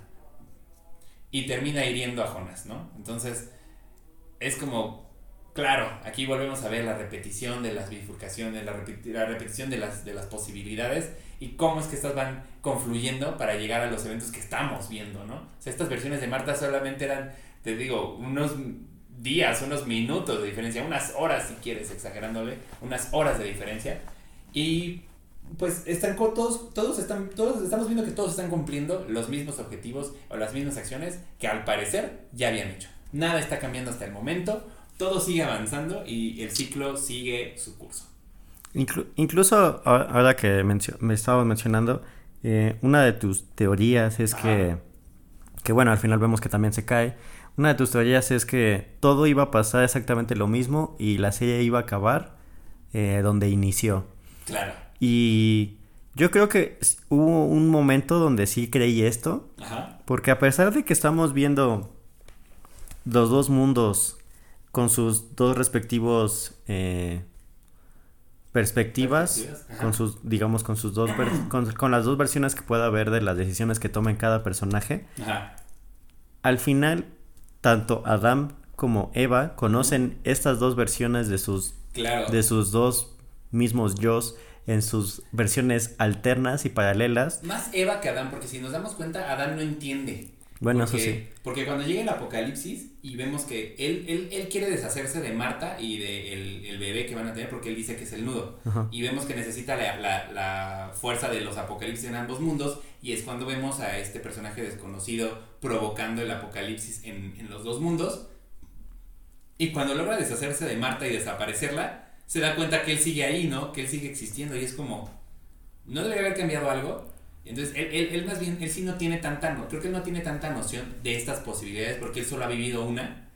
Y Eva, al, al ver que en, una, en alguna versión rescató a Jonás y en otra no, él es más ella es más consciente de todo y sigue provocando una y otra y otra cosa. Bueno, en- en- a lo que quería llegar con esto, que sí como lo mencionas, tienes razón, eh, es que estos personajes, ya que conocen eh, todas las posibilidades, solo se están encargando de que sigan sucediendo ahí. Y pues hablándolo con más personas y así me decían, no, y es que Dark ya siento que pues nos está dando lo mismo, lo mismo y porque una persona quisiera eh, seguir repitiendo lo mismo, ¿no? Y la manera que lo puedo eh, responder, pues, como ya a, a esta edad en la que tengo, pues un juego que conozco muy bien de fin a... de inicio a fin, pues es Mayo, el primer Mayo de Nintendo. Es el- ese juego, la verdad, incluso lo puedo acabar como en seis minutos. Y entonces yo creo que es esto, o sea, a pesar de que ya sé cómo va a empezar el juego y cómo va a acabar, siempre me ha entretenido mucho jugarlo. Entonces Eva, a pesar de que siempre sabe lo que va a pasar, pues yo creo que sí debe haber algo que le ha de gustar y como de seguirlo. O sea, el como... reto, ¿no? Entre ambos bandos. Porque cuando estás jugando Mario, o sea, puedes, puedes pasar el mundo de agua o no. Y no es un mal nivel, pero es, es castroso, o sea, es como de estar apretando ahí como para que nada de Mario. ¿Sabes? Quizás Eva haya como partes que no le gustan o así. Hay, eventos que le digan, ah, este me es aburrido, este lo voy, esta vez no lo voy a jugar. Pero siempre el punto es como hacer este ejercicio de que todo suceda. y, Y- provocar un mismo. Tal vez diferentes caminos, ¿no? De vez en cuando, como decir, bueno, hoy la voy a variar, hoy no me voy a ir por el camino de la izquierda, hoy me voy por el de la derecha. Sí, quizás, quizás puede ser el juego que ella está jugando. Y, y eso me parece interesante, no lo había pensado de esa manera, pero sí es, quizás llega al momento que ya sabe lo que viene o lo que sabe que va a ocurrir, quizás sí diga, ay, hoy estoy aburrida, hoy no lo voy a repetir a tal cual. Le voy a hacer unas cuantas variaciones, pero al final están llegando al mismo objetivo. Y eso es lo que está pasando, ¿no? Como decías, parece hasta este momento que nada está cambiando. Y es entonces cuando vemos que Eva manda a la versión de Bartosz a buscar a, a Bartosz adulto a buscar a Bartosz joven. Manda a Francisca y a Magnus a buscar a, a Marta. A Marta. Y a, a la otra Mar- a la versión de Marta que ya rescataron Magnus y Francisca, pues la lleva a, matar a, Jonás. Es entonces como eh, pues llegamos como a este apocalipsis en ambos mundos. Y el séptimo episodio me parece que es ya, ya donde llegamos ahora. Es de, los, es, es de los que perdió muchas posibilidades. Sí, está interesante la manera en que lo, lo, tratan, pero creo que perdió un poquito. Todavía pudo haber sido más eh, eh, asombroso de lo que pretendían ser. Inicia explicándonos eh, el- el experimento sobre el gato de Schrödinger, que nos dice que un gato está encerrado en una caja con cierto químico que puede o no puede reventar, ¿no? Por ciertos eventos. Entonces, mientras tú no abras la caja, el gato está vivo y muerto al mismo tiempo dentro de esa caja, que es justamente lo que está pasando con Jonás.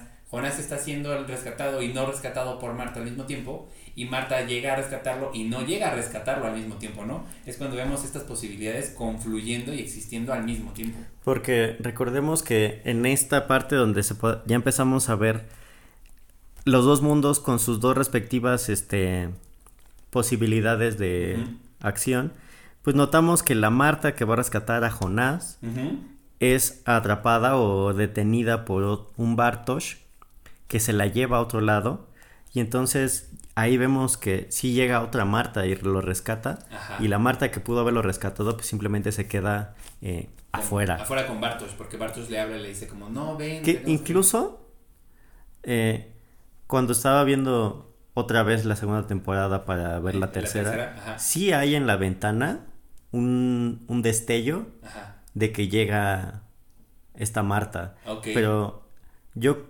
lo que no sé, esto- no estoy seguro, es si esa Marta es la Marta que llega a, resca- a rescatarlo o es la Marta que se queda afuera platicando con Bartosz y se va. Claro, ahí, eh, y eso está interesante, esos detalles creo que justo ahora que la volvamos a revisitar, seguro, lo- bueno, seguro yo lo va a hacer, Ma- Emanuel seguro lo va a hacer, en algún punto de la vida, esperemos que ustedes también. Tal vez vamos a encontrar estos detalles, ¿no? Que quizás ya estaban pensados incluso desde la primera temporada a- a- para llegar a esta tercera. Y eso, eso, es- eso es bien interesante y creo que es padre que los, los creadores tengan este tipo de guiños para aquellos eh, televidentes o, o- o seguidores que somos como muy minuciosos o, o detallistas, ¿no? Está, está, está padre. Eso no lo había notado, espero la próxima vez que la vea lo pueda notar. Y pues hablando de las posibilidades, pues aquí es cuando empezamos a ver que el, tiempo va avanzando en, en diferentes temporalidades y vemos un, que en, en 1970 vemos a Tannhaus ahí este construyendo una máquina del tiempo en el búnker, en el búnker de la familia Doppler, que es donde hemos estado viendo que aparece el cuerpo de Max. Pero esto no nos lo habían contado. Aquí hay una de las primeras eh, nuevas, nuevos misterios, ¿no? Eso no nos lo habían contado porque para esto Tannhaus solamente seguía las órdenes de Claudia o Jonás para construir la máquina del tiempo que ellos utilizan, pero nunca lo habíamos visto construir algo diferente. Aquí en este capítulo el reloj avanza adelante y atrás, pero para no confundirnos tanto, podemos ver que en los años 1800 Bartosz, eh, para este punto, eh, perdón, el reloj avanza hacia adelante y atrás y pues para no confundirnos tanto, vemos que en los años 1800 Silja o Silja, la mujer del futuro que recibe a, a Jonás, es enviada a este tiempo por, eh, me parece que es por Eva, Ujú. si mal no recuerdo, es por Eva. ¿Y cuál es el objetivo? Pues nos enteramos que su objetivo es llegar y enamorarse o enamorar a Bartosz. Ese es su papel en la vida. ¿Y por qué? ¿Por qué tiene que hacerlo? ¡Pum! Aquí es donde se nos viene eh, otra teoría encima. Es donde se nos cae otra teoría, pero Pero, pero he, también... he de reconocer que me acuerdo mucho de el, capítulo de Rick and Morty, el, creo que es el segundo, Ajá. en el que crea un robot y le dice, ¿cuál es mi propósito de vida? Pasarme la mantequilla. Pasar por la mantequilla y es como, o sea, en realidad creo que el propósito de Sil ya solo es como enamorar a Bartosz. Es como de, Es en serio, eso es todo lo que tienes que hacer. es ah, de nuevo, o sea, personajes interesantes, historias interesantes que solamente se remiten a somos eh, una pieza más en el gran tablero del tiempo y de estos dos tipos Adán y Eva que están jugando a ver quién gana. No se quedan en eso, no se no son explorados, no les dan más desarrollo, no les dan más historia. Sí, y bueno, ya regresando a la teoría, pues vemos que Silja con Bartosz son los padres de Agnes y Noah. Noah. Que No, no como decíamos, eh, nosotros pensábamos Bartos va a ser la pareja de Agnes, no, en realidad es su papá. su papá. Y entonces esto es como...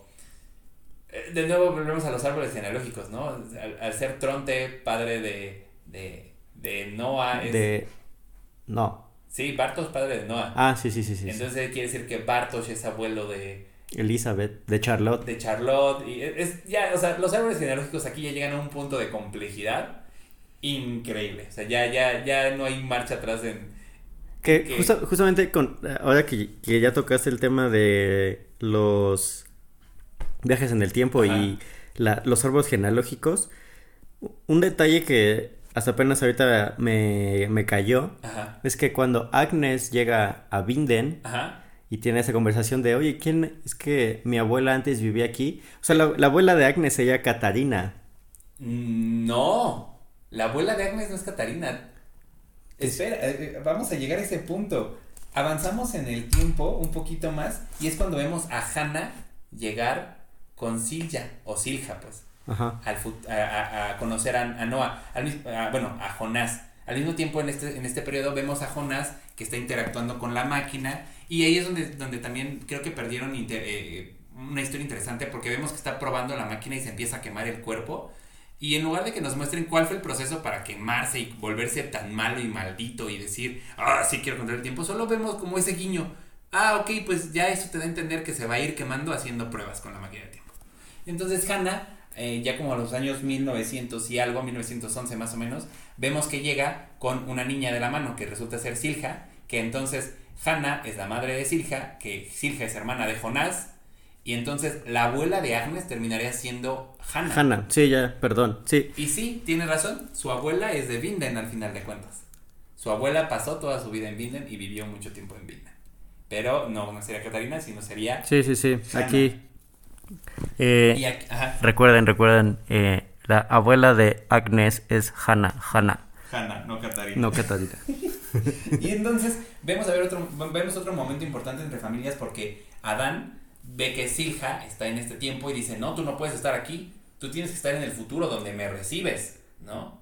Entonces, en la noche, cuando están dormidas, Hanna y Silja decide, vemos otra escena, como les decíamos, entre familia, que Jonás decide asfixiar a Hanna. ¿Por qué? Porque le interrumpen los planes, sabe que Hanna tampoco pertenece a ese tiempo, acaba con ella y a Silja la manda al futuro. Entonces aquí es también como vemos cómo van sucediendo un poquito las cosas para que todos vayan tomando su lugar.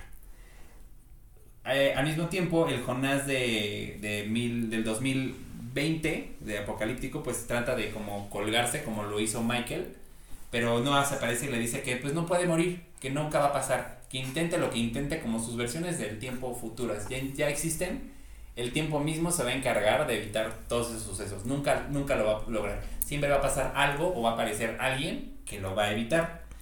Avanzando en el tiempo, pues logran activar la partícula del dios entre él, Noah y Jonás Noah y Claudia. Y también vemos que Noah ya tiene esta relación con Elizabeth, que incluso ya tienen a su bebé. Y es aquí donde otra historia que pudo haber sido interesante entre Elizabeth y Noah y esa relación de amor se queda corta, simplemente ya los vemos con el bebé. Y es entonces cuando aparecen Elizabeth y Charlotte del futuro para llevarse a la bebé, a la bebé Charlotte. Y es cuando Noah cree que Jonás lo traicionó en ese momento, que esa es la traición.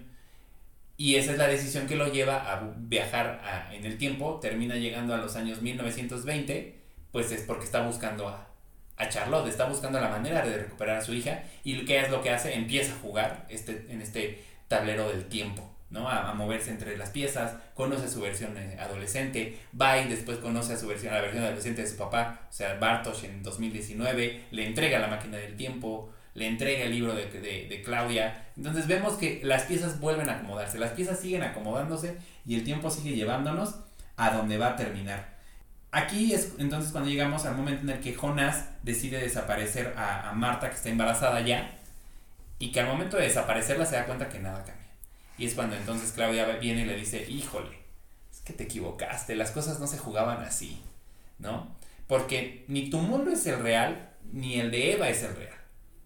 Ustedes son solo posibilidades y errores de un mundo original. Y aquí es donde entra en juego la escena que veíamos de Tannhaus armando eh, esta máquina del tiempo. En, algún, en un capítulo de esta tercera temporada vemos que cuando Charlotte, adolescente, le pregunta, oye, ¿de dónde vengo yo? ¿Quién soy? Él simplemente le dice, no sé, unas mujeres vinieron y te entregaron, que ahora sabemos Elizabeth y Charlotte, te entregaron conmigo, me dijeron que yo perdí toda esta noche porque mi hijo, su esposa y, y mi nieta, que también se llamaba Charlotte, murieron, pero que este mismo día lo iba a ganar todo. Entonces nos enteramos que el mundo de Tannhaus, en este- construyendo esta máquina del tiempo, es el mundo original, el mundo que va a detonar todo. Y es entonces que eh, Claudia le dice a esta a Noah ya en su versión o a Jonás en su versión adulta, le dice, "Tienes que lo que tienes que hacer es ir al momento en el que los dos mundos se originan, que es cuando Tannhaus en el mundo original crea la máquina del tiempo, porque se va a ver una va a haber una abertura que te va a permitir corregir todo esto." Entonces le entrega una snitch del tiempo y le dice, pues ve, ve a ese momento y rescata, rescata todo. Este, es- este va a ser el cambio y el paso que va a hacer que, que todo sea diferente y que el apocalipsis no pase y que nada suceda y que nada ocurra como lo conoces. Jonás la, se la lleva y es cuando encuentra a Marta que está a punto de irse con, con Magnus y, Y Francisca. Activa la máquina, corre hacia ella y se la lleva a este mundo original. Entonces, ya eh, él ya sabe, al parecer se lo explica a Noah, tampoco vemos esas, eh, eh, ahora es lo que, lo, que, lo que quería llegar, hay muchas cosas que ya tenemos que dar por hecho, no se nos muestran estos momentos, por ejemplo, Noah explicando, perdón, Adán explicándole a Jonás que tiene que ir a cierto mundo, a cierto tiempo, a qué fecha va a llegar para evitar todo. O sea, simplemente ya lo tenemos que dar por hecho. Quizás esos detallitos pudieron haberse explicado más, ahorrarse otros cuantos, o incluso, no sé, eh, eliminar algunas escenillas por ahí que ya son muy repetitivas, como decíamos, esto de que a todos los personajes les decían, tienes que evitar el apocalipsis, tienes que evitar el apocalipsis, pudieron haberse mejor eh, utilizado para estos momentos importantes. La historia del desconocido, la historia de Elizabeth y, Noah, la historia de Agnes y el desconocido, o qué sé yo, esta, esta explicación para que Jonas supiera que ya, ya llegamos al mundo original, ahora hay que salvarlo. Entonces esperan el momento ahí adecuado en el mundo original y es cuando se abre, Tannhaus activa esta máquina del tiempo y se abre el portal eh, de nuevo entre las cuevas de Vinden, ellos están ahí escondidos en las cuevas esperando. Se abre el portal, empiezan a ver este camino de luz, abren la puerta y terminan en un mundo medio, lo que te decía la vez anterior que platicábamos, eh, medio mm, evangelion, ¿no? Como en un proceso medio espiritual, psicológico, más que de, de acción. Es como todo muy en el plano eh, de la mente, ¿no? Sí, yo, yo creo que esa, esa, esa, última parte es un poquito eh, como un... Yo, yo, lo sentí entre un homenaje a, do, a 2001, Ajá. el espacio. Oh, claro, también. Y pues yo creo que la, de, como de las películas de ciencia ficción como más actuales Interstellar, ¿no? Como esta parte de el, el tercer acto y ver como todas tus posibilidades, pues como a través como de la, de la luz y las estrellas. Y que justo también hablaba, digo, hablando de Interstellar, también habla mucho de las consecuencias de tus versiones de otros tiempos hacia ti mismo, ¿no? También juega un poquito con el tiempo. No como lo hace Dark, pero sí, ahora que lo dices, tiene mucha relación. Y pues bueno, ya llegamos a, al mundo original y aquí es donde notamos una vez más todo el detalle de producción que tiene Dark porque en cada en cada en cada década que estamos bueno en cada año eh, cada año tiene como un estilo muy muy particular de fotografía en los 50s 80s es muy este pues muy cálido todo de repente como en, en el presente es como pues unos tonos ahí medio soberbios, ahí medio ni muy fríos ni muy cálidos, uh -huh. como muy neutro. El futuro es completamente azul, así distópico. Vemos Gris, como. Como ya muy, muy frío. Y cuando llegamos al mundo original, como que la fotografía es como.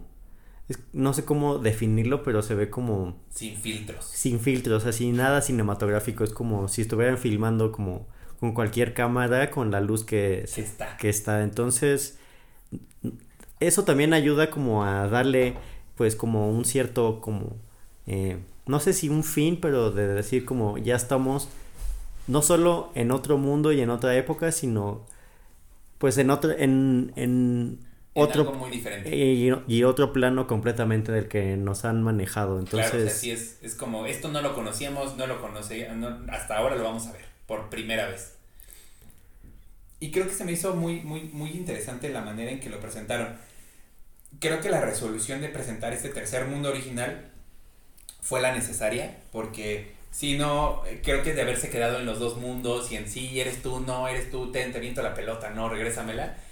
Eso nos hubiera llevado a lo que yo decía, ¿no? A, a, que todo se iba a seguir repitiendo una y otra y otra vez. La intervención de este tercer mundo es como muy justa, es muy necesaria, porque justo es el mundo en el que las decisiones sí van a afectar. Entonces, cuando vemos aparecer primero a Marta y a Jonás en este mundo, la verdad, eh, lo que te decía, yo estaba ya bien paranoico y dije, no, ellos provocaron el accidente porque vemos, al vemos que en una escena antes, Tannhaus está discutiendo con el hijo y porque quiere heredarle la relojería, al parecer el hijo no quiere, decide irse con su esposa y su bebé. Cuando van en el carro, de repente adelante se les aparecen Jonás y Marta de la nada y el carro da como un volantazo y es como, no, ustedes son los culpables.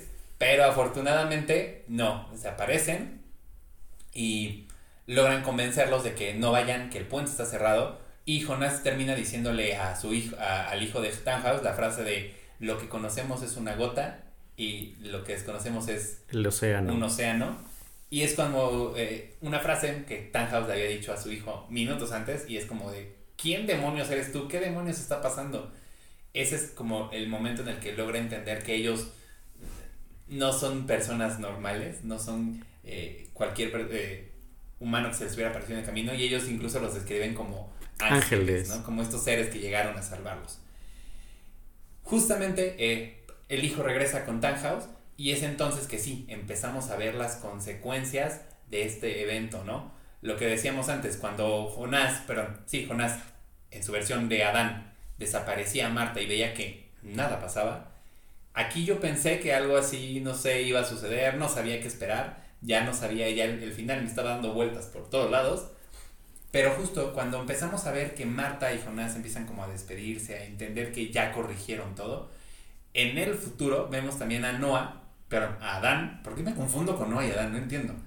Vemos a Adán llegando a buscar a Eva y Eva le dice, sí, como yo te estaba esperando, tú vienes a herirme, ¿no? Con el arma que traes. Porque la versión eh, madura de Marta tiene que venir a encontrarme y odiarte por siempre y repetir todo. Y lo que hacen Adán es, no es cierto, no voy a hacerte nada, aquí están, eh, el arma está vacía, no te voy a herir, no te voy a lastimar porque estamos corrigiendo todo. Y es cuando todos los personajes, o al menos ellos, ellos dos, o estos, estos cuatro personajes, que en realidad son solo dos en versiones diferentes, empiezan a entender que sí, que el ciclo ya está llegando a su fin y que ya nada va a ser igual. Y me gustó mucho la manera en que empiezan a, a, dar, a demostrarnos que ya corrigieron todo, porque empezamos a ver que se empiezan a disolver como en esferas de luz ahí eh, eh, luminosas. No me quiero ir, señor Tannhaus. No Exacto. Entonces, es un momento. Al final, eh, vamos a descubrir que todo lo que está sucediendo en Dark, como lo decías, es por la familia, por el cariño. O sea, Dark es amor. Al final, no nos queda otra cosa más que. ahora logramos entender que Dark es puro amor también. Jonás lo que quiere es rescatar a Marta porque está enamorada de, de, enamorado de ella, porque quiere rescatar de alguna manera en un principio a Mikkel, porque es su papá y también lo ama. Marta, eh, Marta en su versión Eva entendemos que quiere preservar a su hijo, que lo que quiere también es rescatarlo y seguir que él tenga su, su ciclo, a pesar de que sea un peón que está utilizando para cumplir otros objetivos. Eh, Regina también, eh, perdón, bueno, Regina, la hija de Claudia, la vemos morir en un mundo, en otro mundo la vemos morir de cáncer. Entonces, Regina, de Claudia nos vamos dando cuenta que también está haciendo todo esto por amor a su hija, ¿no? Que todo esto lo está haciendo para poder rescatarla. Y quizá eh, el principal mensaje de, Dark es que todo esto se está haciendo por amor y por cariño a los personajes.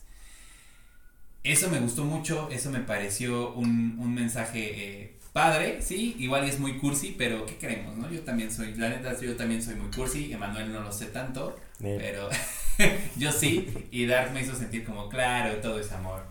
Entonces vemos que tanto Noah como, sí, Noah como Jonás, como Eva, como Marta, como Adán, todos los personajes que ya conocemos que, que, que, que, tienen su destino ligado por estos viajes en el tiempo y que están, existen por, por los viajes en el tiempo, comienzan a disolverse y a desaparecer en esferitas de luz y nos lleva a la escena final de, de Dark, que es esta escena entre, esta escena entre amigos. Esta escena tipo película de Manolo Caro de Perfectos Desconocidos. Cuando vi esa escena fue como... Ah". pero, pero al menos lo afortunadamente no sigue el mismo camino. Ah, no, no, pero bueno. Pero que yo no digo, pero se, yo digo afortunadamente por ti, pero... sentí esa vibra así como yo soy de fan todos. De Manolo Caro, o sea, no importa. Tacho, tacho. Entonces, vemos que en la cena están presentes Regina, la hija de Claudia, eh, y, y hasta este momento nosotros decíamos, la hija de Claudia y Tronte. Pero en la escena donde Tronte y Claudia del futuro están encontrados y Tronte le dice, yo quise, siempre quise ser su papá, y Claudia le dije, yo también en un momento lo pensé, nos hace pensar, ¿y quién es el papá entonces?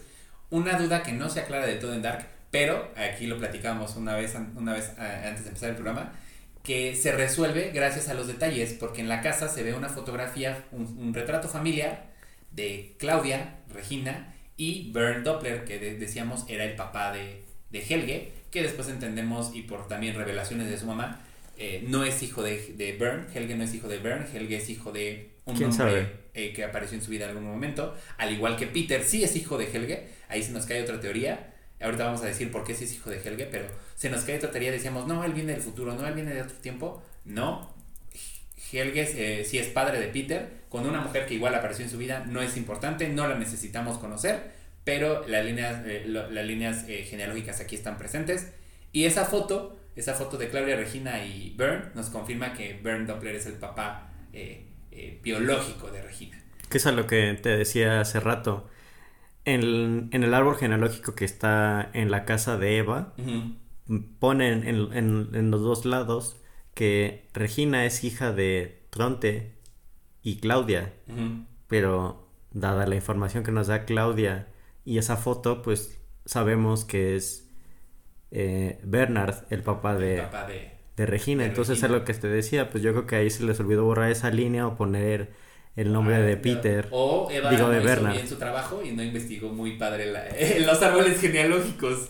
Más bien, más, eh, más que la reproducción puede haber sido un error de Eva. Eva, mal, mal por ti.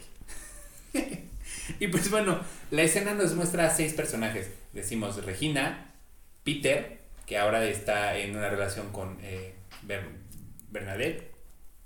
Nos muestran también a Waller, que está con, en una relación con Hannah. Y nos muestran a Katarina.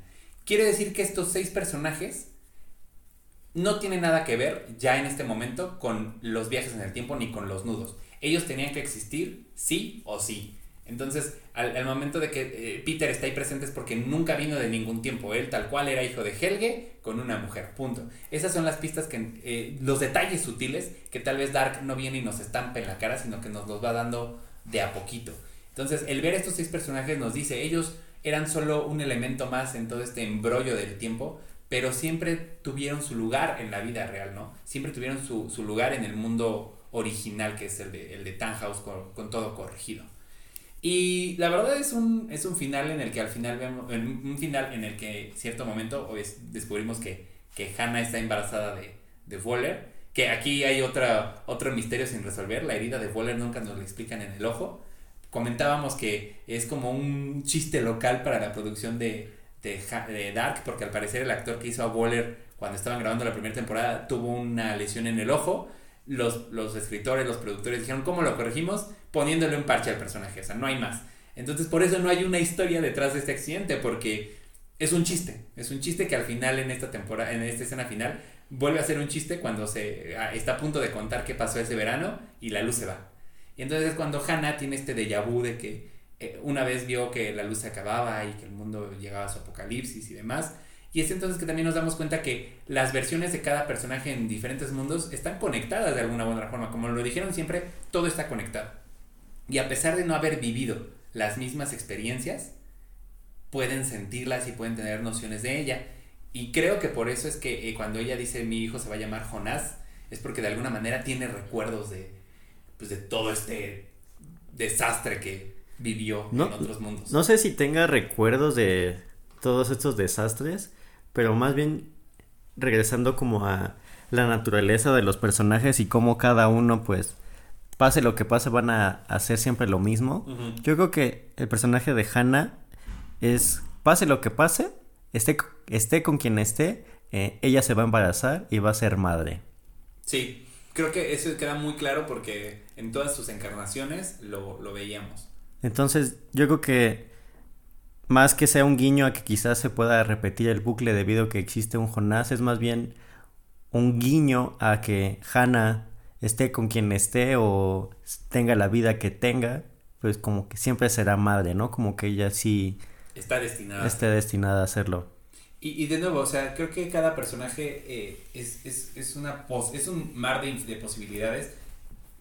Ahora que llegamos ya a este punto final, debo decir que personalmente había muchos caminos a los que el final nos podía llevar, muchas eh, teorías como las, platicamos locas, no locas, probables, no, no probables, pero al final creo que los, los escritores y los creadores decidieron irse por no el camino sencillo, sino el camino más lógico. Se decidieron tomar el camino que mejor funcionara para cerrar la serie y creo que fue la decisión más adecuada. Yo la disfruté mucho. A mí, el mi, parte de mi veredicto final es que sí es una de las series que más he disfrutado, que va a venir a cambiar la forma en que se hacen las series. No solamente hablando de este, este, este elemento de ciencia ficción o viajes en el tiempo, sino que demostrar que una serie es capaz de explorar con mucha profundidad otros temas que, que, que, otros proyectos tal vez no hacen, ¿no? Por ejemplo, toda esta relación entre familia, entre padres e hijos, creo que nunca la habíamos visto así de compleja como lo hace Dark. Entonces, eh, a partir de ahora quizás empezaremos a ver un, uno que otro proyecto que trate de imitar eh, o de replicar, mejor dicho, eh, estos, estas, estos elementos de, la historia de Dark, como las relaciones familiares o los árboles genealógicos o, los dramas familiares, pero con elementos que te permitan también entretener. Creo que eso va a ser bastante interesante de ver porque al final Dark no solamente vino a, mostrarte como todos estos conflictos humanos, porque también creo que eso es algo bien presente en toda la serie, en las tres temporadas, los conflictos humanos entre el bien y el mal, lo correcto, lo incorrecto, el beneficio propio, el beneficio por, por las personas que quieres. Y Dark lo propuso, lo explicó muy bien, lo exploró muy bien. Y como les digo, quizás empezaremos a ver proyectos con estas mismas temáticas, pero la forma en que lo propone también eh, lo hace entretenido. Este, este, este, elemento de viajes en el tiempo o de árboles genealógicos tan complejos fue lo que nos mantuvo ahí pegados a, la pantalla y saber qué iba a pasar, porque sabíamos las cosas cómo iban a terminar de alguna manera, cómo iniciaban otras, pero no sabíamos qué pasaba en ese inter y creo que eso es lo que hizo que, nos enamoráramos tanto de al menos a mí eh, me hizo enamorarme mucho y su final a mí personalmente me dejó contento, quizá satisfecho, Sí quisiera haber visto algunas otras cosas, como ya los mencionamos, historias de personajes, otras líneas narrativas, pero al final eh, eh, todos los elementos de esta última temporada encajan y cierran, el, terminan de completar el rompecabezas de una manera muy correcta que te hace decir, estoy contento con el final. El final es algo muy que respetó la esencia, como decíamos, de Dark, que respetó la esencia, respetó a los personajes y sobre todo respetó a los espectadores. Mm, sí. Eh, el final de Dark me gustó. Eh, yo, como, como bien dijiste, teníamos toda... Teníamos como espectador y como una persona que está del otro lado de la pantalla, pues siempre le gustaría pues que sucedan cosas que le gustarían a uno, ¿no? Y Obviamente me hubiera gustado explorar más pues, la vida de Agnes, eh, la relación de Noah, pero Dark logró eh, cerrar todas sus ideas en ocho capítulos y algo que es muy importante en Dark es que el viaje en el tiempo solo es un recurso más para contar una historia. Porque en realidad lo que estamos viendo es como el deseo de una persona por realizar eh, cualquier cosa para tener un fin exacto. Vemos desamor, amor, vemos toda esta onda de lo que harías por otra persona, sacrificios, deseos, impulsos, eh, consecuencias. Y todo esto nos lo demuestra pues a través de distintas historias, y, el, y la ciencia ficción solo es como un elemento para poder hablar de todo esto. Es un detonador, no es el, no es el principal, porque si hubiese sido el principal personaje, pues hubiéramos visto más interacciones de tiempo, o hubiéramos visto más espectacularidad en todo esto. Y no, al contrario, Dark siempre se enfocó en mostrar que los protagonistas de la serie eran los personajes. Ya fuera Jonás, ya fuera Ulrich, ya fuera Hannah, ya fuera toda esta maraña de personajes que conocimos en esta última temporada, Marta o las versiones de Marta, siempre dio el lugar correspondiente a los personajes, a su desarrollo y a las historias. Y creo que eso es el, uno de los principales aciertos, que como dijimos, vuelve a repetirse temporada con temporada. Y pues nada, creo que Dark es una de las mejores series que hemos, al menos yo, he visto en los últimos años. Sí, Estoy completamente, estoy completamente de acuerdo porque pues, Netflix, siendo eh, la plataforma de, streaming. de streaming quizás por excelencia, eh, pues ya tiene un muy buen reto ya funcionando a comparación de nuevas que no están eh, llegando. Y son de estas pequeñas producciones, bueno, pequeñas me refiero a como que quizás llegaron estos, estos alemanes a decirle a Netflix, oye, dame chance. tengo esta idea. Tengo esta idea, ¿no? Y como que Netflix estaba así como de, mm, bueno, sí, sé, estamos dando chance a la diversidad. Pues vamos. Entonces son de estos proyectos que no solo rescatan a la plataforma de, del contenido que quizás nos tienen ya acostumbrados, sino son de esos pues pequeños eh, riesgos que toman que son sumamente acertados y genera que las personas que no tengan esta plataforma se quieran acercar para poder ver ese tipo de series porque la verdad Dark es una gran serie por mil y un razones desde la historia, podemos hablar de eh, fotografía, podemos hablar de música, podemos hablar de actuación. Eh, recordemos que el casting de Dark es excelso, no hay... Es una de las joyas de la serie, esa similitud entre las versiones... Porque en, en, en, en otras series que pudimos haber visto como uso de CGI o... Caracterizaciones incluso, ¿no? Y aquí vemos que en realidad pues son personas, o sea, es como, a ver, necesitamos a alguien que se parezca a esto, pues ahí vamos a, a, buscarle. yo creo que fue un trabajo exhausto, pero muy bien logrado el casting. Entonces, Dark, independientemente de ser ciencia ficción o viajes en el tiempo, nos lleva a una exploración de un gran espectro de las emociones humanas y pues cuestionamientos filosóficos que todos en alguna vez nos hicimos. nos hicimos, nos hacemos y quizás seguiremos haciendo. Entonces, vean Dark, comenten lo que quieran sobre este video, si les gusta o no. Recuerden que sobre estamos... Este, sobre este episodio. Estamos en distintas plataformas y redes sociales. Así, está, así es, nos pueden seguir en Facebook, Instagram, Twitter, como para que puedan enterarse de, los, de las series y películas que hagamos a, hablar en próximos episodios. También ustedes pueden comentarnos ahí mismo cuáles les, eh, les gustaría que, que, tratáramos aquí, de cuáles les gustaría platicar con nosotros. Eh, igual, eh, si están escuchando esto en YouTube, pues ya saben que pueden suscribirse al canal, pueden darnos like, pueden compartirlo. Eso nos va a ayudar mucho para seguirles trayendo más contenido como este. Igualmente en los comentarios esperamos que nos dejen su veredicto final y pues vamos a estar ahí al tanto de todos. Si están escuchando esto en Spotify, pues también muchas gracias por estar en la plataforma. Esperamos que los hayamos pasado, les hayamos hecho pasar un momento muy agradable, que les hayamos respondido tal vez algunas preguntas o que les hayamos hecho pensar en otras cosas que no se habían preguntado sobre el final de Dark. Y pues nada, esperamos que se unan a nosotros en el siguiente episodio. Muchas gracias. Síganos en nuestras redes sociales. Estamos en Facebook, Twitter, eh, Instagram. Eh, y bueno, pues ya como mencionamos, YouTube, Spotify y alguna de otras más que vayamos encontrando en el camino y vayamos subiendo nuestro contenido. Muchas gracias por escucharnos. Esto fue Ruido en la Sala. Hagamos ruido.